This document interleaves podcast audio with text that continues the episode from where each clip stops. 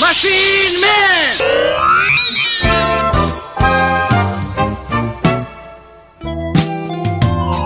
夜の東海のハイウェイ貫く銀の光の矢。レッドシグナル点滅すれば君のピンチに駆けつける。E aí, Vez e Vez, eu sou o Caio Hansen e você está ouvindo o TV de Tubo, podcast sobre TV das antigas que faz parte da revista Jogo Velho. E nós estamos no nosso período de recesso no Jogo Velho, mas você não fica sem podcast nos feeds de vocês. Nesse mês de janeiro, vocês vão receber tanto no feed do Jogo Velho quanto TV de Tubo episódios mini, os famosos mini reviews que a gente faz. Ano passado rolou do mesmo jeito, são episódios mais curtinhos, onde um de nós vem aqui e conta, faz um mini review sobre alguma série, desenho animado, jo um jogo, no caso jogo velho, alguma coisa do tipo. Temas que talvez não desse um episódio completo ou que dá para matar numa num mini reviewzinho só. Então entre na máquina Delfim, porque hoje vamos relembrar Machine Man. Me dê sua força. Hora de morfar! Cruze, cruze, cruze.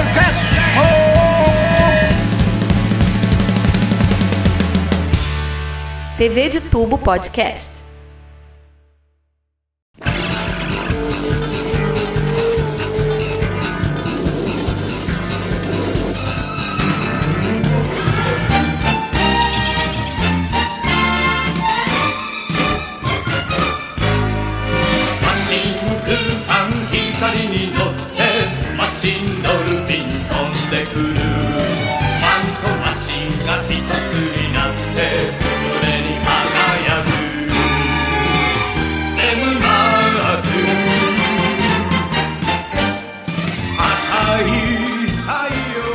陽」Quem ouviu nosso mini review do ano passado sobre Bike Crossers, vou deixar o link aqui no post desse episódio no site, é, viu que eu prometi que voltaria para falar de Machine Man. Isso porque as séries têm relações.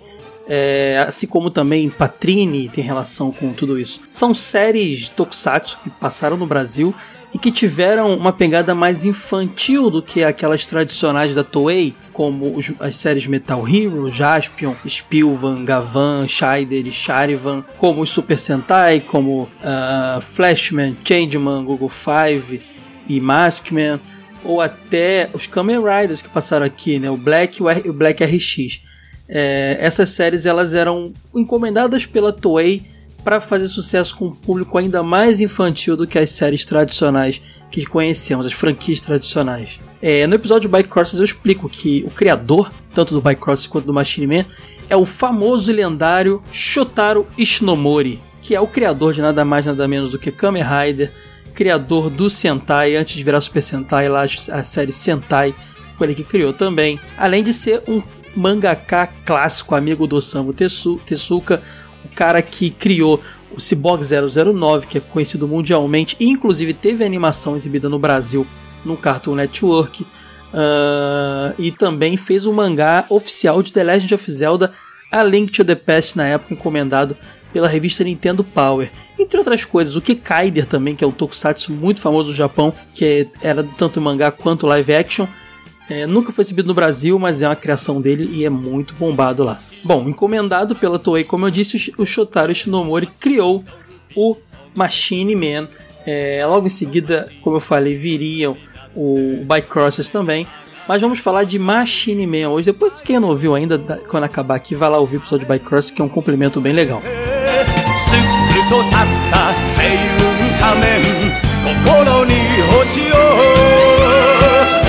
つ男強く優しい星雲 Vamos, acorde. Já chegamos. Ao trabalho.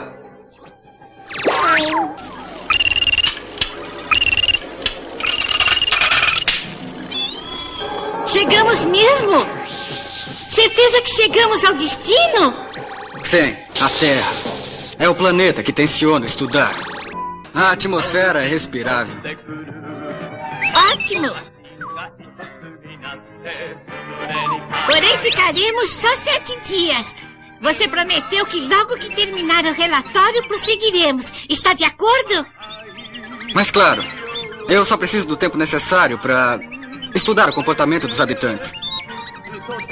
O nome desse moço é Nico. Ele vem da estrela AB do sistema das Pleiades. Nico é um estudante universitário que se encontra na Terra para preparar sua tese de doutoramento sobre os planetas do sistema solar.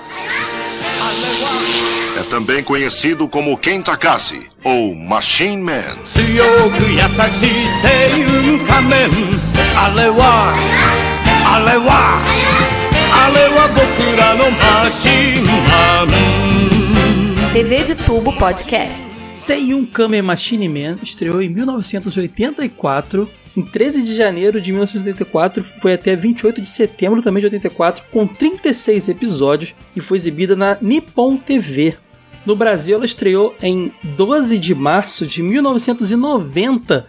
Lembrando que era aquela febre dos tokusatsu aqui, que iniciou-se na manchete 88 com Jaspion e Changeman, né? Ela estreou no programa TV Criança da Bandeirantes. Lembra que eu disse pra vocês que depois que a manchete explodiu com Jaspion e Changeman, depois foi chegando Jiraiya, é, é, é, Flashman e tudo mais? Outros canais quiseram ter seus tokusatsu também. A Globo teve o próprio Bycrossers, que eu falei no episódio Bycrossers. Também teve Ga Gavan e Scheider lá. A Bandeirantes teve seus tokusatsu também, que foram trazidos pela estranhíssima Orofilmes. A Orofilmes que trouxe pra gente aqui coisas como, por exemplo, o próprio Machine Man e o Google Five, ambos que passaram na Bandeirante. Tinham suas, suas versões originais vindas da Itália, então não eram dublados em cima do original japonês.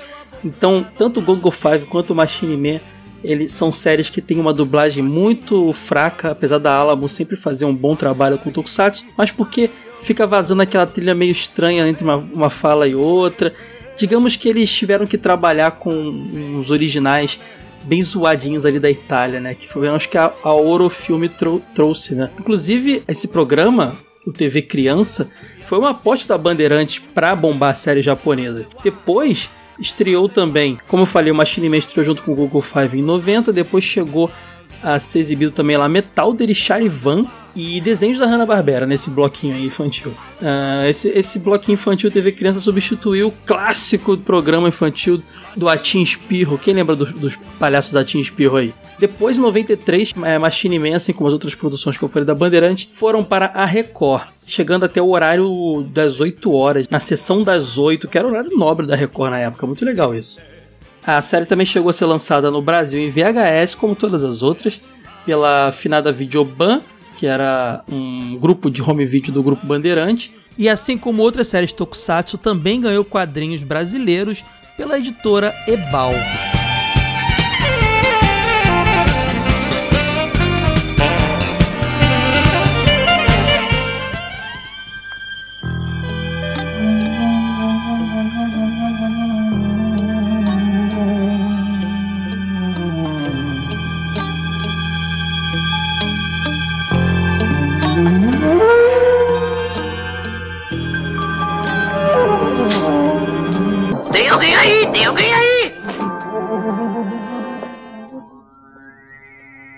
Estou de volta, professor. Missão cumprida. Há um grande tumulto na escola.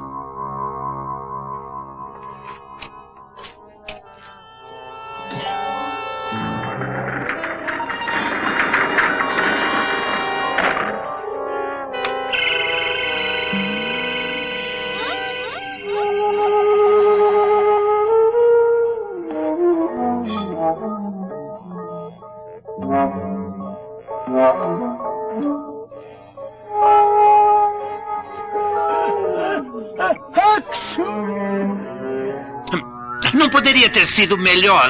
Estou satisfeito. Eu nunca suportei crianças. Fazem sempre muito barulho e não conhecem as boas maneiras. Ah, temos que nos vingar daqueles canalhas! Você deve infernizar a vida deles! Infernizar! Pode ir em frente com o nosso plano. Isso é apenas o começo. Eu não concordo.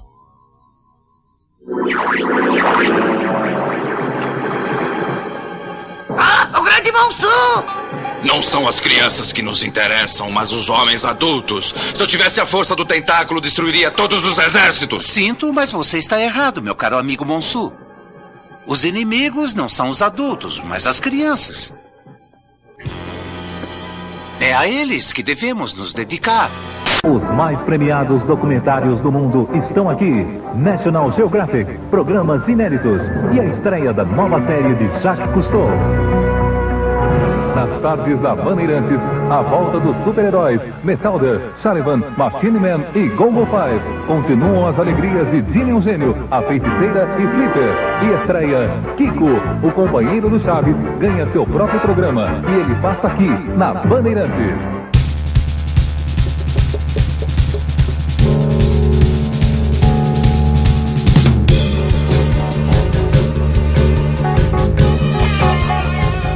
Machine Man tem muita influência de, de heróis norte-americanos, como por exemplo Superman e Zorro são os que mais chamam a atenção.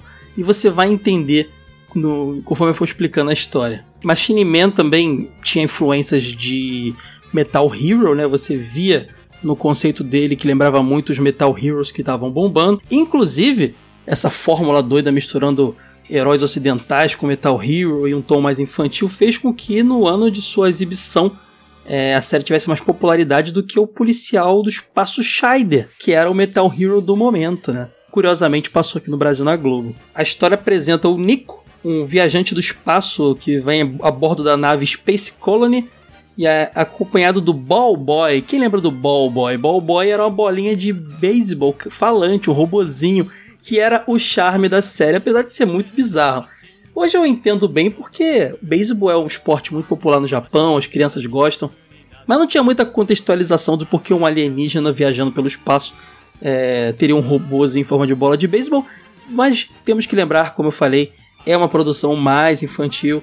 Não tem que explicar tudo, não tem que ter aquele, aquela trama super elaborada. Mas uma coisa que deve ser mencionada é que o Ballboy foi dublado pela clássica Machiko Soka, que era uma atriz muito famosa do, de Tokusatsu, ela já falecida. Ela, por exemplo, era Pandora, vilã de Spilvan, e ela era também na versão Power Rangers, que foi uma adaptação norte-americana, vocês sabem muito bem, do Zyuranger, um, um super sentai japonês, ela fazia Rita Repulsa. Então ela ficou muito popular no ocidente por conta da Rita Repulsa, que era um vilão de cara limpa, né, sem fantasia, então ficava bem evidente a, a Machiko Soga ali. O Nico, usando o nome de Ken Takase, vem para a Terra estudar o comportamento dos seres humanos. É, o objetivo dele era ir para Vênus depois. Ele estava fazendo uma pesquisa de campo ali, conhecendo o sistema solar, né? Chegando aqui, ele acaba salvando de um acidente a jovem repórter, repórter Gunko, que vale mencionar, foi interpretada pela atriz Kiyomi Tsukada. É a mesma que fez a Anri a companheira do Jaspion na série Jaspion. Então já era bem conhecida pelo público brasileiro a cara dela. A dinâmica dos dois é muito similar à do Clark Kent e da Lois Lane. As cenas de salvamento lembram muito o filme clássico do Christopher Reeve e não tem como negar o fato dela ser uma repórter, não tem como negar é, as referências de Superman já nesse primeiro momento. A, a Gunko ela se apaixona pelo Machine Man nesse momento de salvamento ao saber da existência da organização Tentáculo, liderada pelo professor K, que era um velho ranzinza, muito genérico por sinal, que odiava crianças. Ele era inclusive acompanhado pela Arara, que era uma arara falante mesmo, que era a grande companheira dele. Bom, essa descoberta faz com que o Ken resolva ficar na Terra, é, usando sua tecnologia para se transformar em Machine Man e garantir a paz no planeta. Né? Se você troca o Kentakaze por Clark Kent, a Gunko por Lois Lane, Professor Carr por Lex Luthor, o Machine Man por Superman, a gente tem toda a premissa muito semelhante às aventuras do, do Superman, cara. O Zorro também é influência na série. Uma das armas do, do Machine Man é um florete, uma espada similar ao do Zorro, chamado Espada de Luz, ou Laser Saber no original, que ele usa para fazer cortes na roupa do inimigo quando vence. Que às vezes é um M, às vezes é um X e até um Z mesmo. Uma referência a Zorro impossível, né?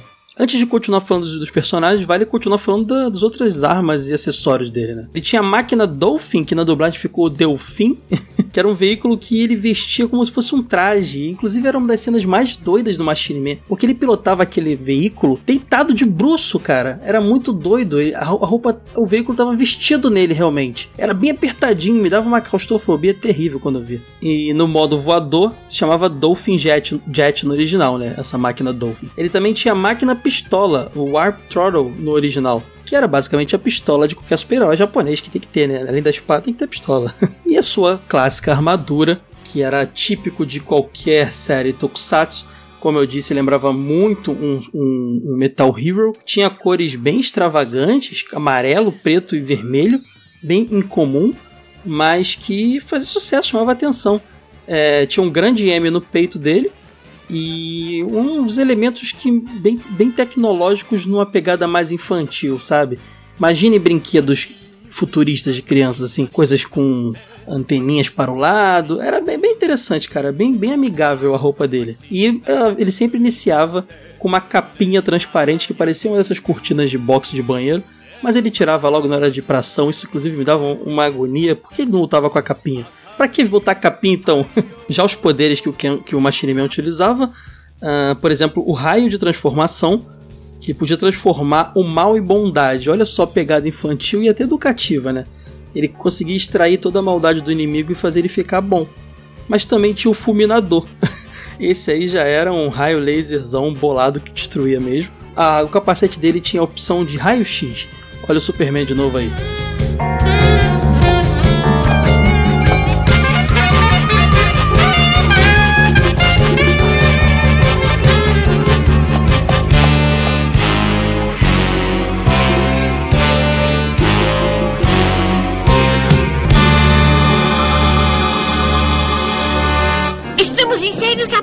O que foi que houve?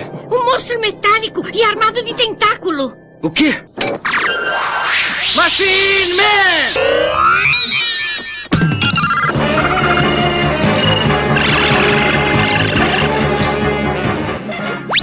Delfim é telecomandado por quem através de ondas espaciais. Dentro do Delfim, Ken Takazi torna-se Machine Man. マシンドルフィン飛んでくるマントマシンが一つになって胸に輝く眠まる Vamos, Socorro! Não, não machuque!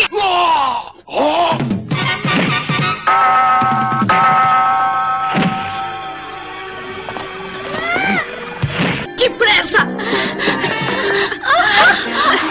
Você pediu! Espada de luz!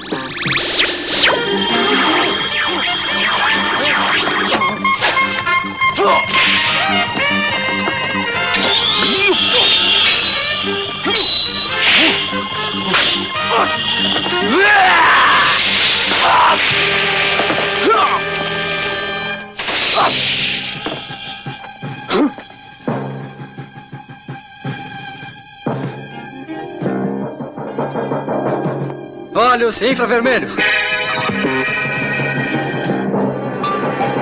Fulminador!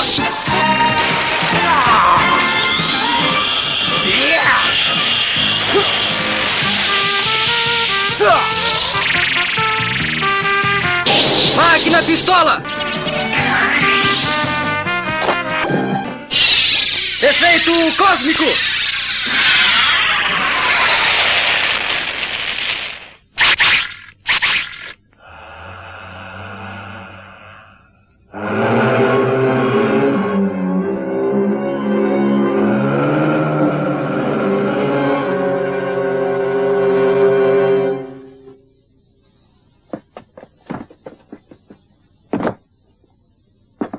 Muito bem, podem sair. Obrigada. Sabe que você é valente? Ah, obrigado. Eu faço o que posso, vamos. Permita que me apresente. Meu nome é Meg Gunko. E sou uma jornalista. Muito obrigado por nos ter salvo. Muito obrigada. Obrigado, homem mascarado! De nada. Até mais, exemplar terrestre. Hã? Às suas ordens. Puxa, que ventania! Ah! Mas por que, que ele foi embora? Ele não é deste mundo. O quê? Um extraterrestre? Isso mesmo. Você viu com que máquina extraordinária ele chegou? Vou chamá-lo de Machine Man. Machine Man? O nome é fantástico! Legal! Gostei do apelido! Machine Man!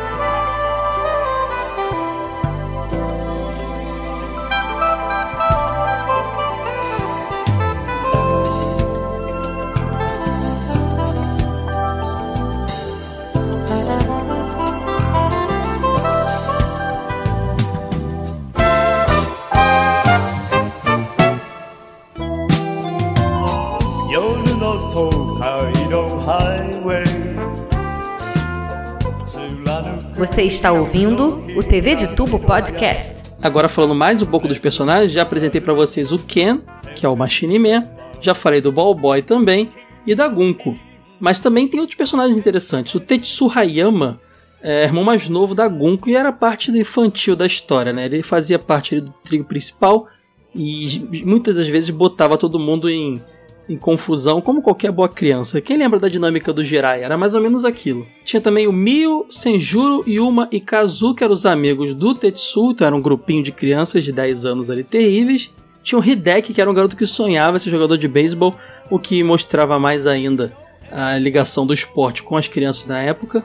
Outro personagem que deve ser mencionado é o Dentai, que era um verdureiro que era apaixonado pela Junko e alívio cômico também, que era interpretado nada mais nada menos por Jo Onodera, filho do Shotaro Shinomori.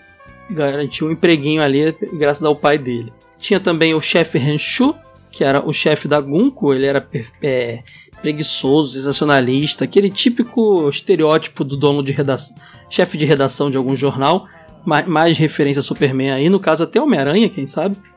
E a Remiko era servente do chefe, era assistente dele lá, era a pessoa que trabalhava para ele. Então era essa, essa dupla que fechava o grupo de mocinhos da história.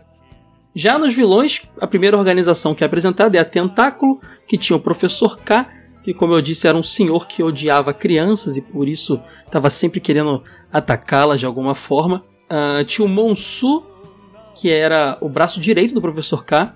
Ele sempre chegava invocando os capangas, lutando com o Machine Man ele tinha uma espada de lâminas bastardas, como chama, e um escudo com lâminas também ao redor, assim, era bem legal o visual, ele soltava o punho dele tipo um jato, era bem interessante. No final, depois de ser vencido pelo Machine Man, ele é reconstruído na forma de chamada Golden Monsu, que também foi destruído no final pelo Machine Man. A Arara, como eu disse, que era o papagaio Marara robô lá, que era é, meio que braço de. O, o companheiro do Professor K lá, Arara falante muito doido esse lance de arara. Acho que era para remeter mais a coisas alienígenas, por ser um animal brasileiro, assim. Não sei porque eles usaram arara. E tinha os androides. Androides eram os, os robôs lá que enfrentavam o Machine Man. Cada episódio era um diferente que aparecia.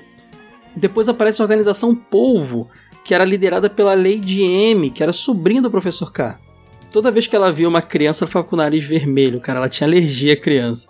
Ela tinha o braço direito, que era o Tom Shinkan, que tinha uma técnica louca de dar cabeçadas e com isso ele quebrava tudo até concreto. A Arara continuava lá também, ajudando a Lady M e também tinha os androides lá, que continuavam é, é, atrapalhando o dia a dia do Machine Man. Fora isso, tinha outros personagens que apareciam de vez em quando como vilões.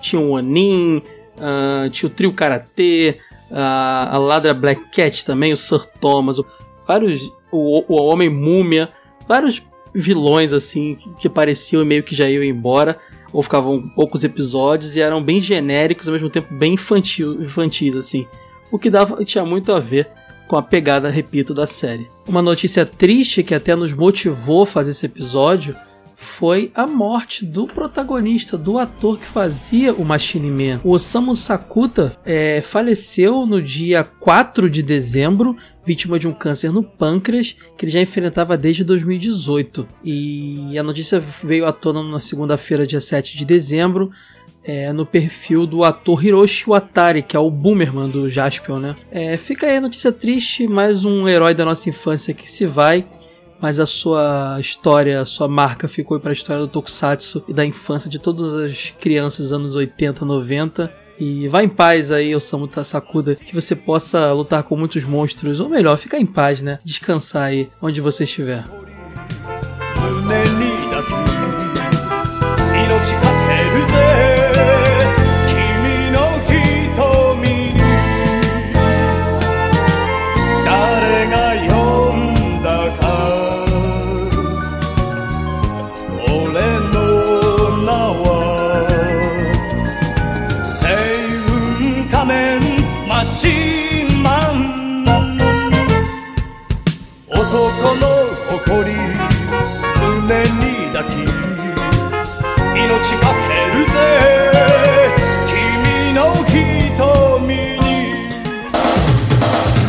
Comece o dia numa boa com as manhãs da Record.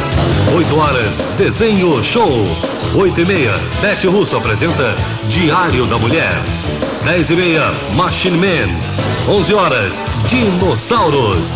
11 e meia, Charivan. Informação e divertimento. De segunda a sexta, a partir de 8 da manhã. Record você, 40 anos de TV. Machine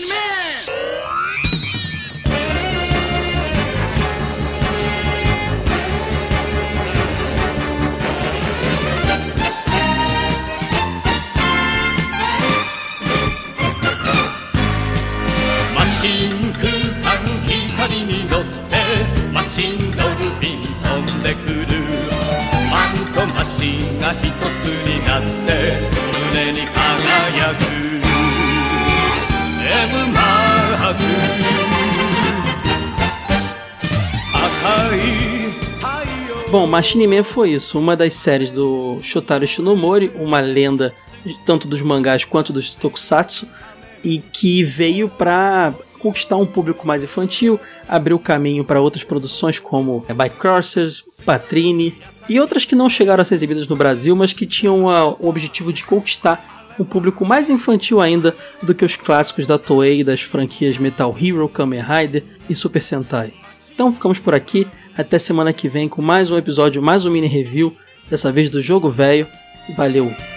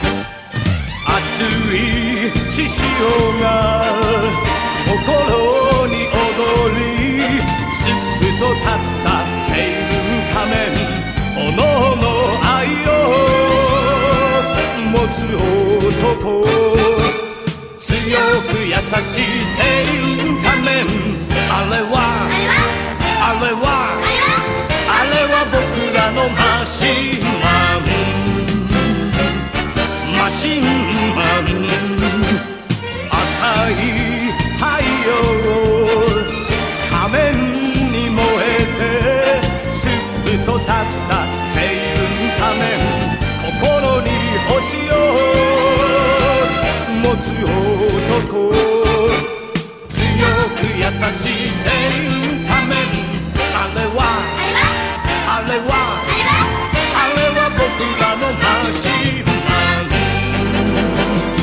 あれはあれはあれは僕らのマシンマン。マシン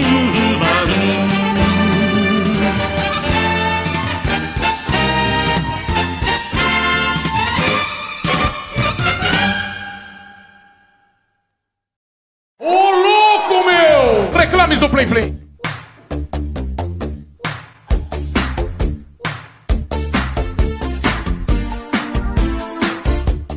E agora é hora do nosso Reclames do Plim Plim, aquele momento de leitura de feedbacks aqui do TV de Tubo Podcast.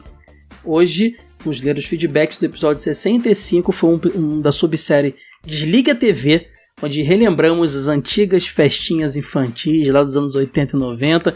Esse foi um episódio que mexeu com o coração dos velhos. A galera ficou com muita nostalgia relembrando como é que eram as festinhas infantis. Ó, vamos antes de começar, recadinhos rápido, rápidos, perdão. Redes sociais, Jogo Velho, é só procurar no Facebook, Twitter, Instagram, estamos lá. Temos grupo no Facebook, é, o Asilo Jogo Velho. Temos também é, grupo no Telegram, telegram.me barra Jogo Velho. E se quiser nos apoiar para ouvir nossos, nossos podcasts exclusivos de apoiadores, ter nossa revista exclusiva, ganhar camiseta, ganhar um monte de coisa, concorrer a prêmio. Recentemente sorteamos para apoiadores aqui um Neo Geo Mini no fim do ano, foi bem legal. Então é só vocês irem lá em Telegram, ou perdão, é só vocês irem lá apoia.se barra jogo velho. Perdoa a cabeça do velho, gente. Apoia.se barra jogo velho. Escolha o valor que se encaixa no seu orçamento e veja as recompensas que cada valor oferece também. Também aproveite para divulgar nossos podcasts, nosso canal no YouTube. Está tendo live toda sexta-feira com a equipe do YouTube Jogo Velho. É youtube.com.br revista Jogo Velho. Bom, agora vamos aos feedbacks. Robert Pena comentou: Olá, galerinha divertida. Antes de tudo, tenho que destacar o tanto que me divirto com vocês. Apesar de acompanhá-los há pouco tempo, março de 2020, recente esse ano, quis logo me aprofundar e escutei todas as anteriores. Pô, que maneiro, Robert. Até nas divergências vocês são geniais. Caio e Sora estão de parabéns mesmo. Referente ao podcast, me lembrei quando chegava na mãe do aniversariante para pedir um pratinho de bolo para os meus pais. Eu sei, vergonhoso. Não era um mico, e sim um King Kong, diz o Robert aqui. Bem, não vou me alongar mais, pois sei que tem outros na fila. Um grande abraço e observação. Sou vizinho do Caio, moro na Praça Seca também. Olha, Robert, quem sabe a gente não se esbarra por aí qualquer dia. É, tô sempre no Subway ali na pracinha ali, comendo um, um, daqueles lanches, ou então, agora com a revitalização da praça, pracinha principal aqui, tem uns podrões ali, uns hambúrguer bolado que eu tô sempre por ali. Quem sabe a gente não se esbarra, Robert? Quer dizer, estamos em pandemia, né, gente? Tava sempre antes da pandemia. Agora tem pedido mais delivery, mas já já isso tudo vai se resolver, eu tenho certeza. Abração, Robert. Ó, o Éder Aderaldo comentou: Dado a data em que eu tive tempo de ouvir o podcast, eu tinha que passar para comentar, pois estou ouvindo da data do meu aniversário. Olha só o timing perfeito, Éder. Nas minhas festas de aniversário, parabéns, Éder, atrasado, mas parabéns.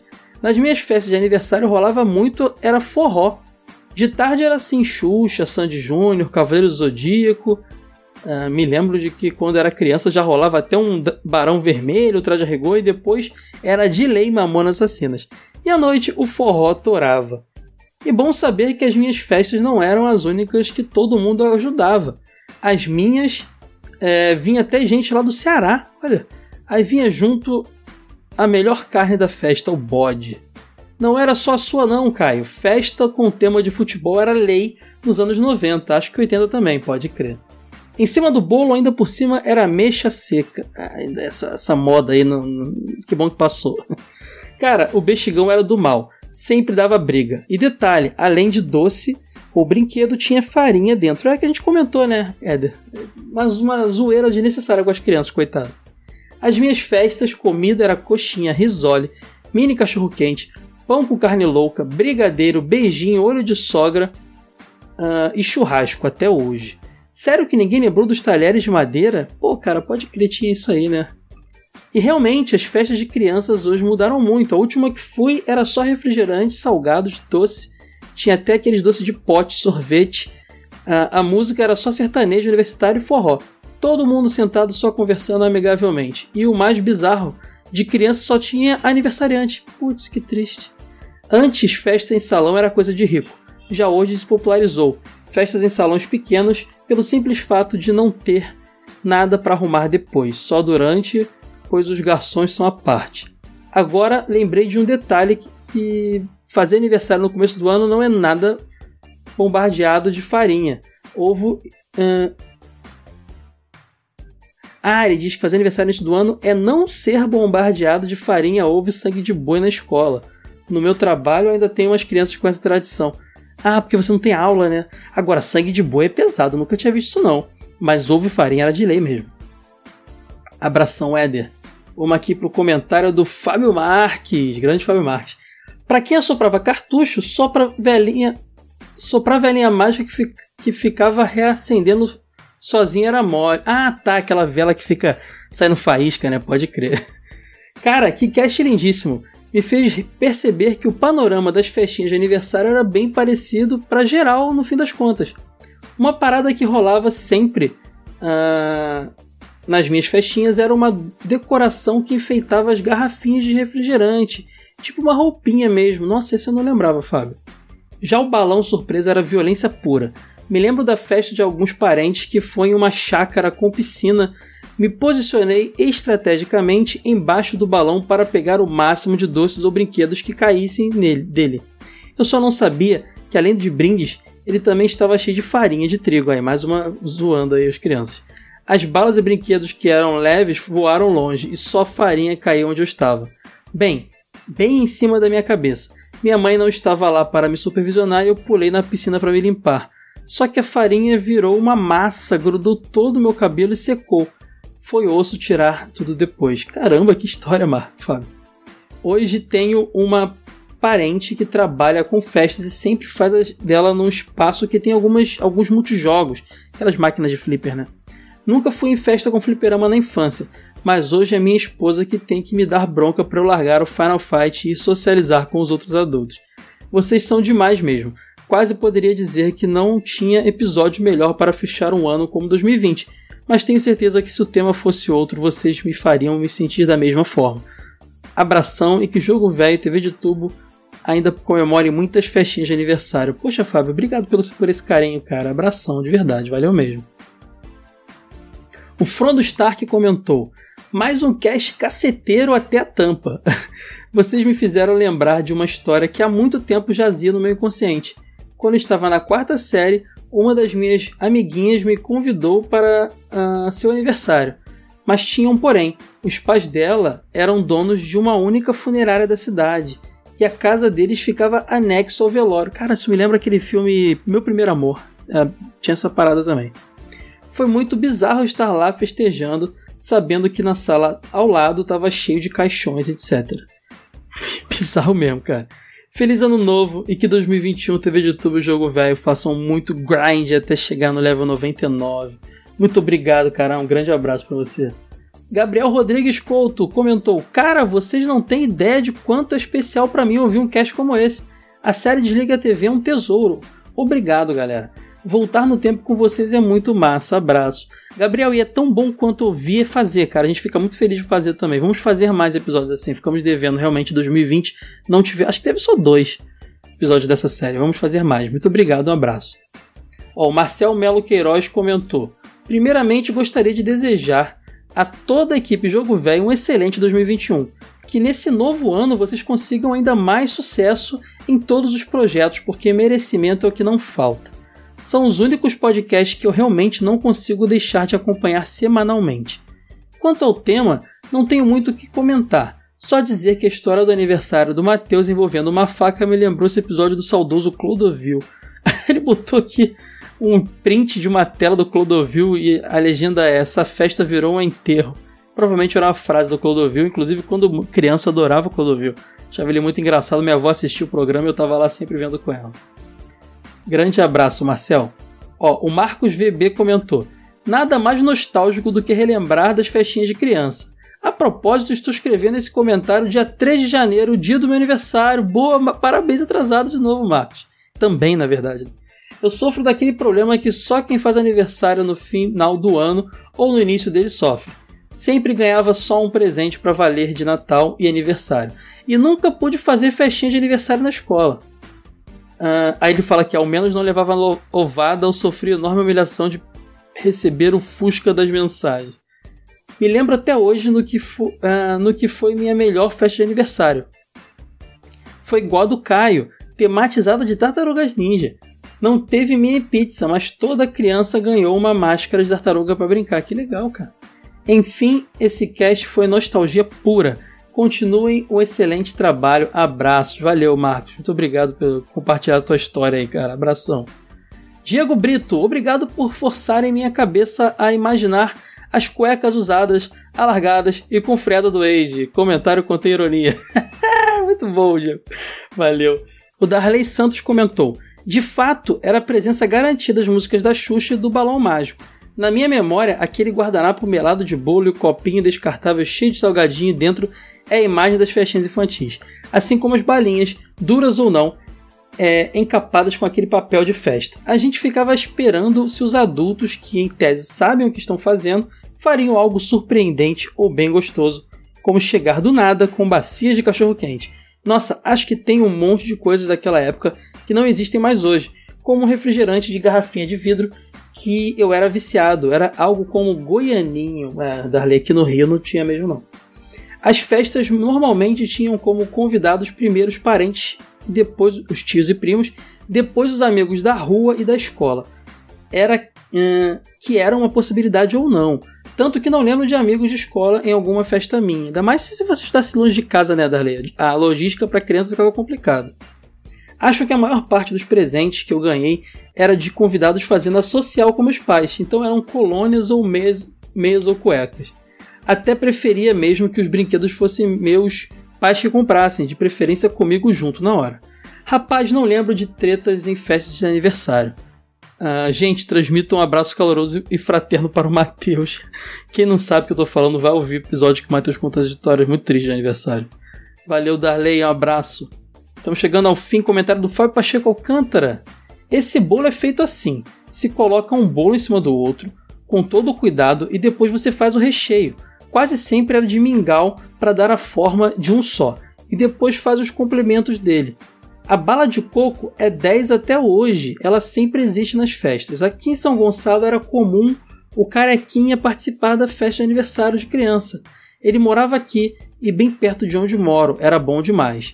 Esse costume de presentear, presentear com sabonetes ou produtos de higiene pessoal é um hábito muito antigo, de um tempo em que esses itens eram artigos de luxo, por serem muito caros principalmente nas localidades mais distantes dos grandes centros urbanos. Caramba, Fábio, que legal esse comentário. Faz muito sentido. Agora faz muito sentido mesmo. E o cara que a gente mencionou era um palhaço clássico dos anos, sei lá, 70, 60, 80. E não sabia que ele morava em São Gonçalo perto de você, Fábio. Bem legal. Abração, cara. Para fechar, o Leandro Montagnoli comentou: Que saudade dessa época. Aqui em Limeira, interior de São Paulo, era sempre bolo que tinha abacaxi, ameixa ou pêssego. Essa foto aqui é churrasqueira raiz feita de lajotas. Ah, para o resto do Brasil, é... tijolos, né? Meu falecido pai em minha festa de 13 ou 14 anos. Amei esse tema, parabéns por mais um cast, me divirto demais, um abraço. Quem quiser ver a foto do Leandro, vai lá no jogovelho.com.br, procura o post lá do episódio 65, Festas Infantis, nos comentários ele bota a foto. E Leandro, Obrigado por compartilhar esse momento, essa foto do seu pai falecido, que esteja num lugar mais legal. E, cara, essa churrasqueira de, no chão de tijolos é um clássico também, cara. Pode crer. Um abraço, Leandro. Bom, é isso. Ficamos por aqui, gente. Tchau, tchau.